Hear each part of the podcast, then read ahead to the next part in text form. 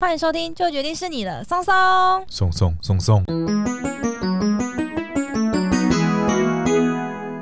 大家好，我是你们的专属训练师拉雅。大家好，我是松松，欢迎大家奏会轻松聊自然。 Happy Halloween，万圣节快乐，各位听众朋友们！嘿嘿嘿嘿嘿嘿嘿 不给糖就捣蛋。嘿，Trick or treat, feel my feet。今年大家想要扮成什么样的角色呢？ 不晓得大家有没有要糖果的这个计划呢？没有吧？现在都马是东 区，是吧？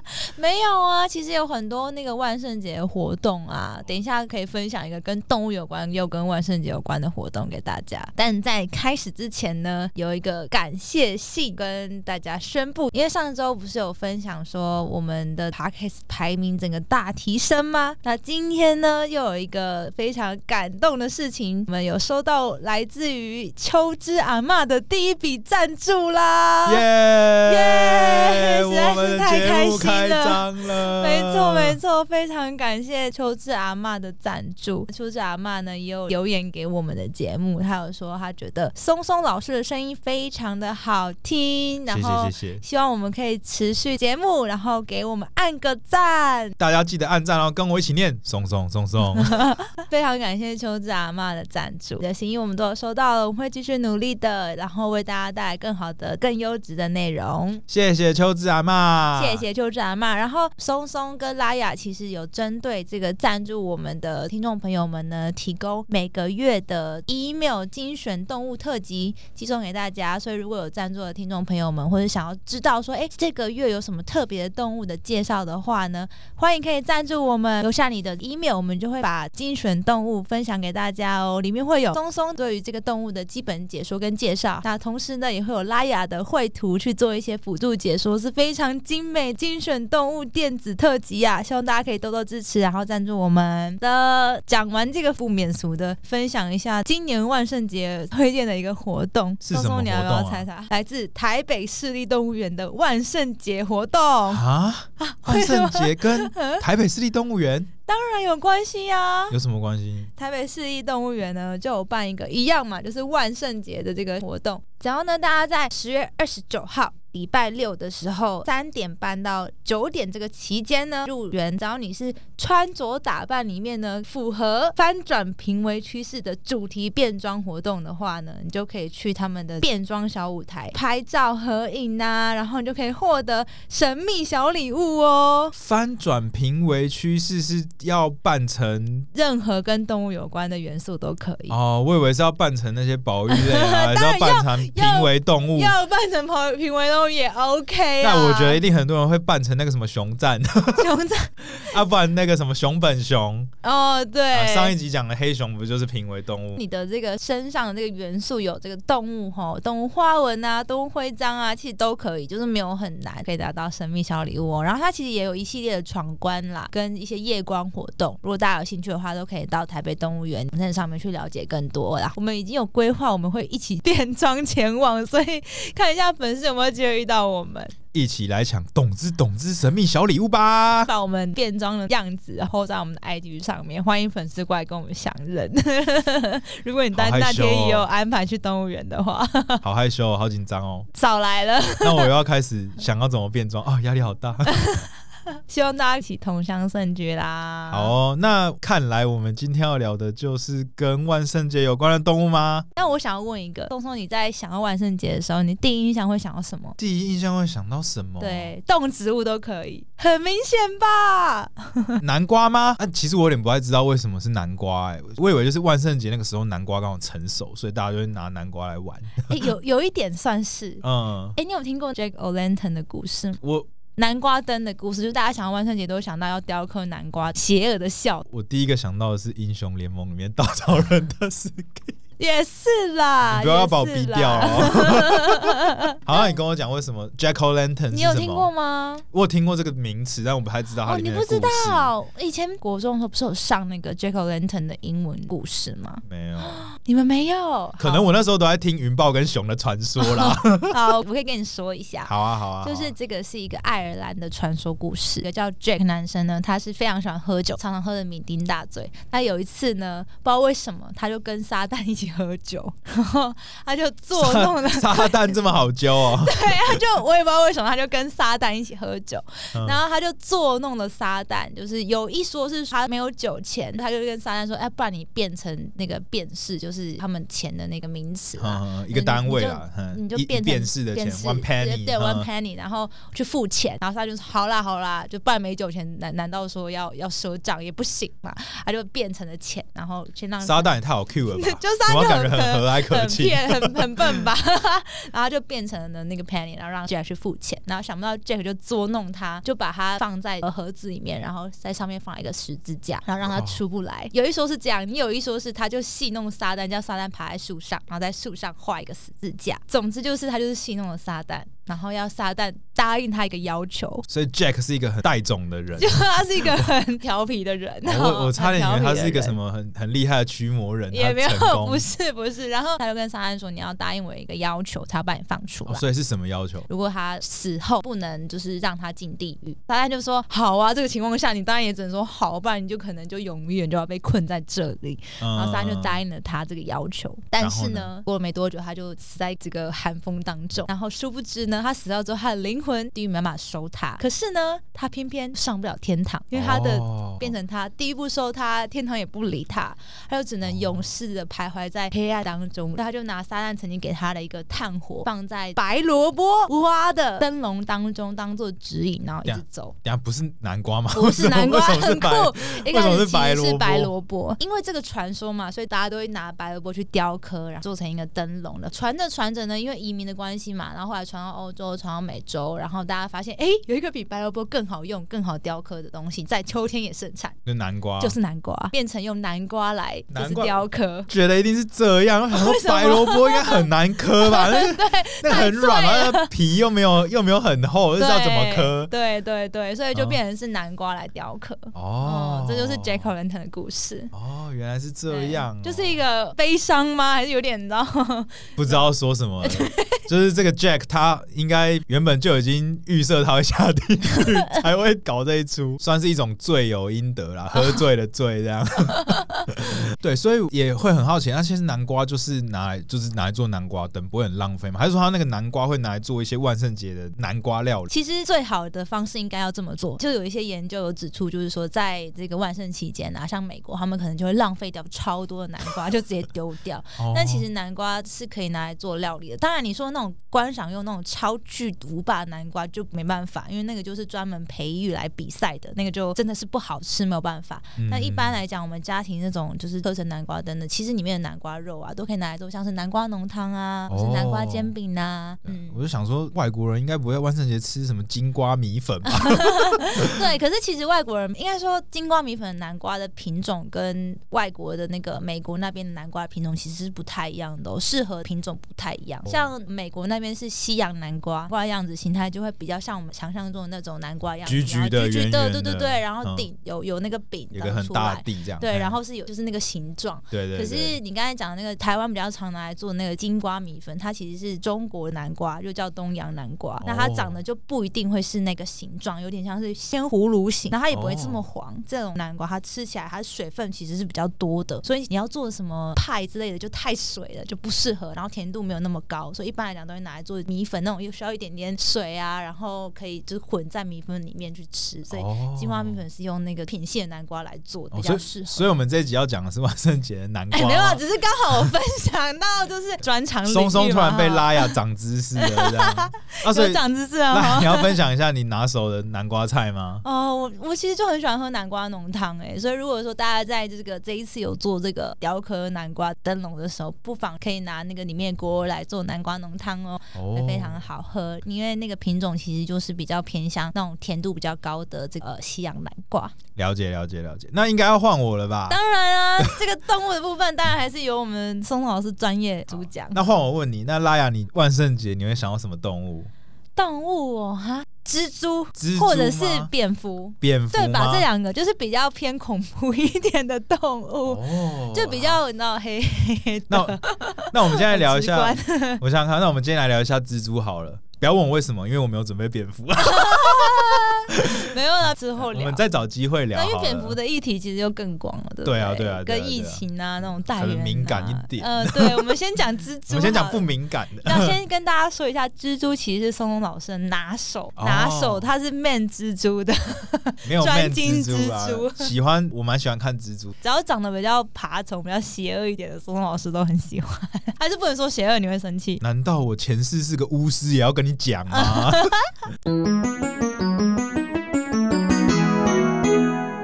蜘蛛啊，为什么大家会觉得蜘蛛很恐怖？因为它就是有毒吧，然后嗯长得又没有特别可爱。然后我觉得只要是那种会很惊慌失措跑来跑去的动物，大家都普遍都哦，会觉觉得它移动很对，然快，后你又不知道它、呃、会爬到你身上，然后会有丝，你知道丝又是一个黏你不知道黏是什的么不东舒西，服，就会觉得自己觉得是因为就是那些恐怖的地方，很常就会是蜘蛛适合。呆的地方逮吗？就是哦，那种啊老旧破旧的屋子啊，荒烟漫草，就很多蜘蛛丝，上面就挂一只蜘蛛。哦，哎、所以好像也蛮有道理。然后哎、什么对耶，外我没国想的过哎一些恐怖的片吗？恐怖片？恐怖片，然后恐怖传说，他们那个什么墓园周遭哦啊，，对对对对对，好像都是这样嘛，对不对？对哦。还有我想到就是你有看《魔戒》吗？魔戒啊在《魔戒》里面有有一只很大只的蜘蛛，哦对然后它后来差点把那个福肉豆吃掉。哦，还把它捆成一个然后超大只的，我在一个事件啊所有都看到，我想说世界上真的有这么大只的蜘蛛吗？这么大到可以把人这样吗？可是小时候明明就有电影作品里面就有更大的蜘蛛，好不好有？吗？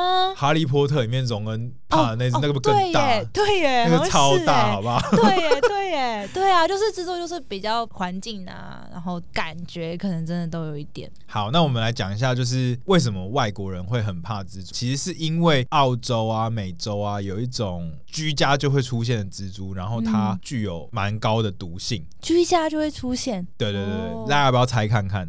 黑寡妇，啊猜到吗？猜对了真的假的？ 所以啊，它因是为太居家就知会名了，出都是现。 Marvel 的错。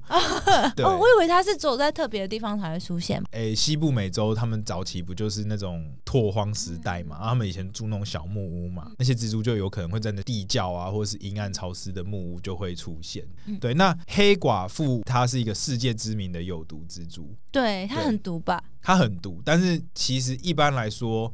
被咬到真的会死掉的几率也蛮低的，啊，是吗嗯？嗯嗯，只是它就是会很痛。它就是制毒性蛮高的啊、就是说还一般人咬到还是会很不舒服，嗯，是小孩或是老人被咬到的话，就比较有可能会产生一些并发症，那就可能会比较容易死掉。因为人体在代谢毒素，肾如果代谢不了就被肾衰竭，这对对样对就对类似这种状况。黑寡妇。它已经是一个全球广泛分布的类群了、嗯那它是鸡猪科里面鸡控猪科，鸡猪就是鸡猪是鸡猪吗？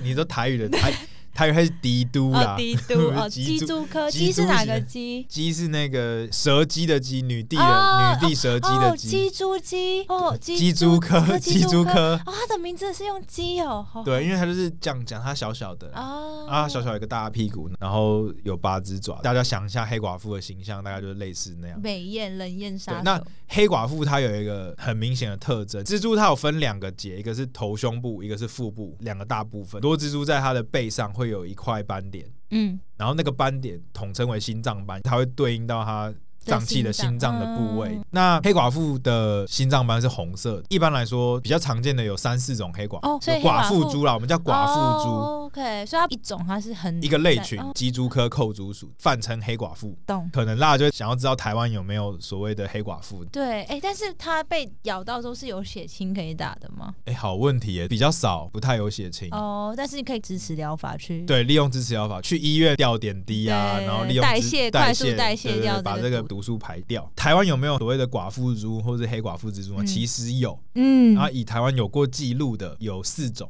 嗯一种就是黑寡妇，最传统指的那个黑寡妇，嗯，啊，另外一种叫做赤背寡妇猪，之前有入侵日本，还有一种叫做和寡妇猪，那其实很多哎、它比较没有那么黑，像是咖啡色啊。再来就是台湾唯一一个原生种，叫做优美寡妇猪，优美，它的个优美是那个优美嘛？对对对哦叫优美，因为它的学名里面有个种小名，种小名就是指描述这个蜘蛛，那它的种小名叫做 elegant，哦，好可爱，对对对好对。好，很优雅，很优雅。优美寡妇猪它的特征是什么？它其实很漂亮，就是一只黑色的蜘蛛，嗯然后它背上的红斑是有点像是叶子的形状。那寡妇蛛这个鸡蛛科的这个蜘蛛，它们的网啊都是所谓的立体网，因为它们其实体型不大，大概跟你中指指甲差不中指多指甲，就没有很大。那它们就会在角落会结立体网，粘性会比我们平常看到平面网，就是一大家想象那个蜘蛛，一般蜘蛛网不是都是一个八卦状的对吗？对对对然后一个平面，，对，平面网它是具有粘性，所以就是嗯飞虫飞过去的时候会就会被被粘住会。被粘住嘛。啊，立体网它的粘性没有那么高，立体网是怎样叫立体网？就是它是一个立体结构，有很多种形式，有时候嗯可能像是漏斗，哦，有时候可能像是迷宫，哦有时候可能像是一个钟，嗯一个像是那个暮鼓晨钟那种钟。嗯，这啊种网呢，它就是里面就很多穿插的这样嘛。所以冲进去之后就找不到出来的路。诶，虫进去的话，它丝还是会粘它，不过、啊，不过没有那么粘，通常是嗯靠那个整个立体网结构会产生一些静电，然后那个丝就会一直粘到那个、哦那个那个虫子身上。哦，因为它一直摩擦，然后后就虫子会最后就会飞不动，然后就掉下来。然后那个立体网通常它在底部会比较密，虫就掉在那个比较密的网上，然后嗯蜘蛛再跑去吃它。嗯，所以其实网也有分你说的平面网跟立体网。对对对对对对对啊，我那都不知道哎，我一一直以为蜘蛛网就是都是圆形的，对对对不没有。平面其实蜘蛛大概是自然界利用网最厉害的一个类群，他们是嗯哼编织大师。编织大对师，非常酷，嗯就是以后有机会可以再更多的分享。那这个立体网鸡蛛科的蜘蛛，它还有一个特性，就是它会去捡一些枯枝落叶、一些脏东西，然后就把它放在它的那个网的中间，嗯，然后它就躲在那个背后，所以就是一般来讲，你就会看到这个网上面中间有一个垃圾的东西，嗯然后但殊不知就是蜘蛛对本体。它蜘蛛是躲在后面，它就是要欺骗那些小虫，以为这里没有危险，然后就会进来这样因为欺骗其他掠食者啊、啊。因为蜘蛛的话，你看它肚子都比较大嘛，对它看起来就是很，好吃，对，看起来很好吃啊。就可是他们吃掉它，不会也吃到毒吗？就是一般来讲，毒素是进入人体，你吃进去的话会被胃酸分、啊，但是消化，哦嗯不一定会直接致。黑寡妇蜘蛛在台湾，我不是说有四种吗？对，那其实只有两种是有办法建立族群，刚刚讲的优美寡妇蛛原生种的，对啊另外一种就是褐寡妇蛛。褐寡妇蛛它其实是一个世界知名的外来种，它很容易分布在世界各地，嗯又是一种外来种。两种的差别是，褐寡妇蛛它需要的环境更干燥。嗯就比较接近一些荒地干草丛。那台湾的话，据传在屏东海参馆附近蛮多的，那嗯大家有机会经过的话，也可以去观察看看啊，都有毒，所以不要摸。对可以观察，但是不要干扰，想要把它上手这样。所以其实有毒的就是你说的那个寄蛛科应该说，全世界大部分的蜘蛛都有毒。哦。不过这个毒性呢，有没有办法是两回事，有两个点啊一个是它的牙齿要够咬穿你的皮肤，那再来才是它的毒性要能够对你有 影响。所以全世界的蜘蛛最毒的就是黑寡妇这个类群。黑寡妇应该也不算就是最毒最啦，哦，它不嗯算最毒，那最毒的是谁啊？最毒的众说纷纭啊，众说纷纭不过哎众说纷纭。其实这个很难真的去讲谁最毒最不毒。嗯，不过就是有一种蜘蛛确实蛮危险的，叫做巴西流浪蜘蛛，哇，它的名字听起来很有意境哎。它好像致命的速度比较快。 OK，对，很容易马上就会有反应。它为什么最近很知名？就是因为它会分布在那个巴西的香蕉园，嗯，然后随着他们的香蕉的进口，啊，就藏会在那就个会香藏蕉在里面，然后就哦会不小心咬到人。那假设如果假设啦，我们在野外被蜘蛛咬到的话，我们该怎么办呢、就其实我刚刚不是前面有提到，大部分的蜘蛛有毒吗？但是其实全台湾大部分的蜘蛛也都没有办法置人于死。有的话，还有另外一种叫做上户蜘蛛，它其实很有名。像我刚刚讲底栖型啊，或者是他们会栖息在树皮啊，然后一些水管里面的，然后毒牙看起来比较巨大，叫做长尾蛛或是上户蛛。那这些蜘蛛呢，它们的毒液可能对人有直接的危害。大部分蜘蛛第一个是比较难咬穿人的皮肤的，然后再来它们毒性对人都比较不会有影响。所以如果真的被在野外很不幸运气真的那么好被蜘蛛咬到，先先去看一下它是什么蜘蛛大啊。家如应果该看不出来吧？大家，或是也不知道什么时候被咬到。对啊，就是虽然不建议啦啊，但是如果确定是被蜘蛛咬到的，那还是建议把。蜘蛛想办法带回去给哦医院辨认但是我觉得在大部分状况是不用紧张，一样擦擦药，等它自己消啊，嗯注意身体有没有过敏反应。蜘蛛有分很多种类型，像刚刚讲那个鸡蛛或者是黑寡妇，它们有毒，然后会结这种立体网啊，也会有结缘网，用网的粘性去捕猎动物的啊，也有它们的丝大部分不拿来结网，它们只有在行走的时候帮助它们稳定啊，或是不要啊掉到树下去稍微拉住它自己，主要是靠行走啊、游猎猎捕的。那刚刚讲的巴西流浪蜘蛛啊，或者是捕鸟蛛啊，接近这种型。就是流浪然后游走的，然后看到猎物就会上去吃它，这样对，那有些像捕鸟蛛，他们甚至可能用它的丝做一个巢，然后就在巢附近用等它待的什么诗？用它的丝哦，是是去是，做一个巢，那个巢可能在土里啊，或在树洞里啊，然后他们平常就是在那边等等猎物经过的时候去咬，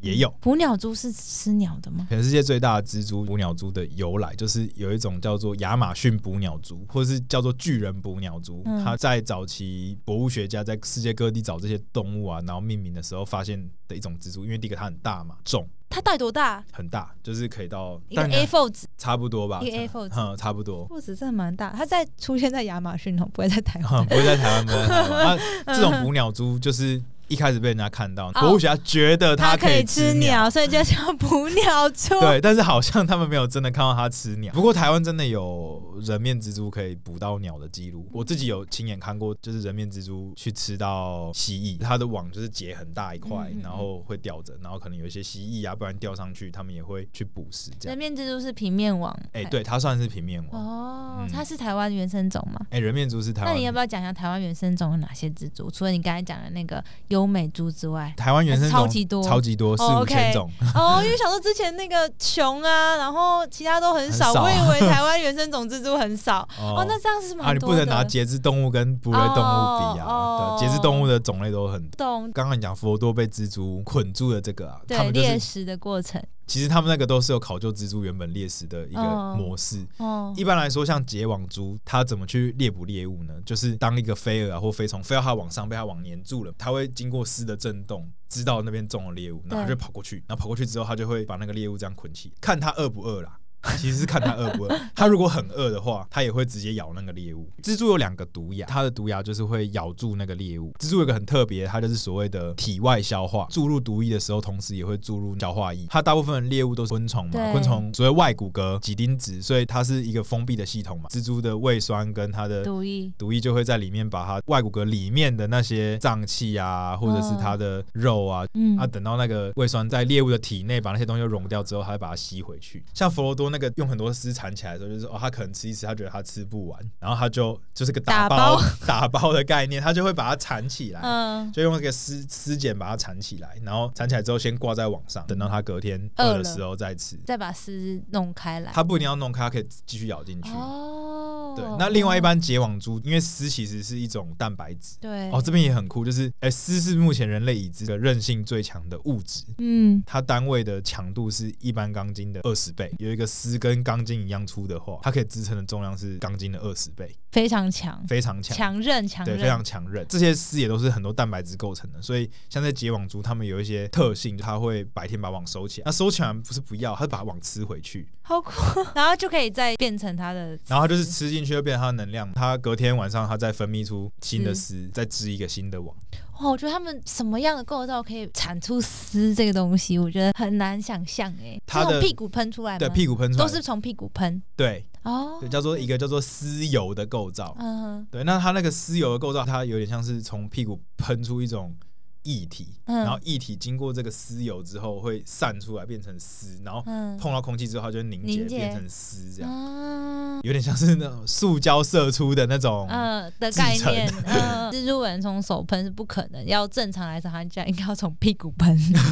你讲没有错 OK，这样嗯，那近期啦，就是有一些会把蜘蛛当宠物的那种宠物蜘蛛， 是那种宠物蜘蛛通常是哪个类别的蜘蛛？他们是真的蛮稳定的吗？就是说，如果真的有听众朋友想要养一下蜘蛛，上手当宠物的话，那建议怎么样可以入手或了解？这样子来说好了，因为结网通常比较难养，嗯，哈、因为要提供它愿意结网的环对境，对对，它不结网会死掉吗？就死掉啊，它就吃东西，哦就可能很难养得活。嗯，所以我们通常会来有具有宠物性质的蜘蛛呢，都是偏游猎型的蜘蛛， 嗯，譬如说像喇牙，喇牙是游猎型嘿蜘，蛛，喇牙是游猎型蜘蛛哦，难怪喇牙好像很少会结网，它都是一直在厕所的墙壁上。没，错没错，就 像。呃，像喇牙，或者是像专门吃小昆虫会跳的，叫做银虎，嗯，长得很像花，可以在花上等猎物过来的一些蟹蛛，这些都是比较精致小型这种类群的，比较容易可以拿来当做宠物。嗯，那不过目前最宠物化的呢，就是我刚前面提到捕鸟蛛的这个类群的，它们都比较大，它们很大。捕鸟蛛它们身上都会具有一些毛，嗯然后它们有一个御敌的动作，就是它们会后脚去踢它腹部的毛，嗯，然后把它毛踢下啊。那个毛其实是因为它很细嗯，它可能比人类的毛细管还细，就会插到皮肤内，然后就会造成过敏，哦，会让皮肤就很痒。会刺刺的这样。对对对，哦你就会感觉到你被刺到，因为我养很久哦，嗯所以捕鸟蛛也不太建议一直上手。嗯第一个，它会一直踢毛，它的屁股就变丑丑的。啊然哈，后再来它会造成你过敏，你也会不舒服。懂，就回过头来，这些捕鸟蛛，因为它们个性通常比较稳定，嗯然后也比较愿意开口吃，然后而且 它们就像我刚刚讲，它们都会织一个巢，然后对，在待巢里面着，待着等猎物到，嗯，所以它们这个习性就很特别适合当宠物这样。就跟那个血兔鼠适合当宠物一样。对，以它们的习性，人类比较好提供它们适合的生存环境。不过捕鸟蛛属也有很多很毒的，也是要记得挑种类。好，那像我自己以前有有养过两种捕鸟蛛，一个叫做金指尖，一个叫墨西哥红溪头。嗯，那他们其实也都算是出街好入门的捕鸟族，对你以前也会把它们放到手上玩，不太敢 不太敢，所以就是养着，然后观赏它们。躲，因为他们就是踢毛嘛，就不舒服啊。但很酷，就是他们会脱皮，嗯然后就每次都把它的皮朝里面夹出来，啊然后一个一个摆着，就看它越来越大。啊，那蜘蛛就是一般来讲要养多久啊？看种类啊，啊像嗯捕鸟蛛通常寿命都蛮长，五年、十年甚至二十年都有。嗯，所以有才会有那种厕所看到的巨无霸拉牙，就是它可能就是哦，没有莱雅的话不一样，莱雅的话它大概就是一年生，哦嗯哦哦哦哦，对，所以要看策略，每一种蜘蛛不太一样。了解了解。对但拉牙其实算是好的，对，因为为什么它会很常在居家出现，就是因为它的目标组是蟑螂，嗯对他们 可能很喜欢吃蟑嗯螂，所以一般来说，它出现在家里就代表你家里可能有蟑蟑螂，螂，对然后它会啊把你吃掉。对，它会帮你吃蟑螂。那另外我看到那种有那个脚很细很细的那种蜘蛛在家里出现，那其实就是拉牙的小时候嘛。呃，不是那个叫做，就是你说会看起来像一颗东西在那对边晃晃晃，然后晃小然后也是在角超落级细的角脚落有一些那对个对叫做对幽灵珠。幽灵蛛，对，就是因为它就是很很细嘛，然后你就是你那个看起来好像似对若有似无，对很像幽灵。那它是也是吃虫的吗？对对，对它吃一些很小小飞虫，欸对对啊，它吃一些啊，它的我就说它网不是一个，也是一个属于立体网状的形式嘛，嗯然后然后就是挂在那个角落边这样，它就是会捕一些哦角落的小虫子那啊。它算是好的吗？好是好啦，可是它有点，就是它它的那个网很容易可能哦长对对灰对尘啊对什对么哦的这样。但是因为那个喇牙就不太织网，所以大家可能对喇牙就会比较 对，但其实你仔细观察，它拉跑过去的时候，它还是会粘一条网在背后，啊。一条丝在背后懂，对对对，就是一个确保机制概念。好哦哦，哇，今天听完之后还是没有很想养蜘蛛， 因为松松老师一直说他要养蜘蛛，我一直劝阻他说我不要。 因为其实自然界中，像我刚刚讲到蜘蛛有很，其实今天的节目根本讲不完，蜘蛛有太多的形态，有嗯太多的形式，然后有应对出很多特别的行为。对，对，那还有很多特别的育幼模式，每一种蜘蛛可能差一个类群就差非常多，每一种都可以单独开一个节目来说。嗯，那因为这个类群的蜘蛛，它们也都外骨，它们有跟甲虫一样，它们有很多漂亮的外形，嗯，所以在野外做观察是一个非常适合也非常有趣的动物，嗯对嗯嗯嗯。很适合推荐给大家。好、我今天就简单帮大家科普一下最毒的蜘蛛跟被蜘蛛咬要怎么办，还有台湾常见的好蜘蛛 们。对啊，希望这一集可以让大家觉得蜘蛛不要那么可怕啊对，遇到的时候可以好好观察它们，其实都很漂亮哦。然后，当然最后也是要祝大家万圣节快乐啦！ Trick or treat, feel my feet。对，然后那这样结尾三件事，第一件事情就是万圣节快乐。嗯欢迎大家想要支持我们的话呢，就可以来就是赞助我们，可以更了解这个动物。好这是第一个点。第二个点就是台湾有四种黑寡妇蜘蛛的记录，但是其实只有两种是有办法在台湾生存。所谓的两种黑寡妇蜘蛛，包含一种原生的叫做优美寡妇蛛，在台中的东市有记录过，或者是在资本湿地也有记录过。那另外一种叫做褐寡妇蛛，它是一种外来种的蜘蛛，屏东海参馆附近好像可以观察得到哦。第三个点就是，一般来讲，大部分的蜘蛛其实是咬不穿人的皮肤的，全台湾的蜘蛛。对人类有害的大概就是非常少数的类群，那也很难被遇到，所以被蜘蛛咬到的时候不要惊慌，不用担不心，用担心。然后希望不大家用太担心可以越来越喜欢蜘蛛，这样松松老师也会很开心哦。好又哦、加入了一个喜欢蜘蛛的人， 好，那我们今天的节目就到这边喽，希望大家可以多多支持我们的节目。如果喜欢的话，可以按赞、订阅、加分享哦。我是赖呀，我是松松，拜拜，我要去想要怎么捣蛋了，拜拜拜。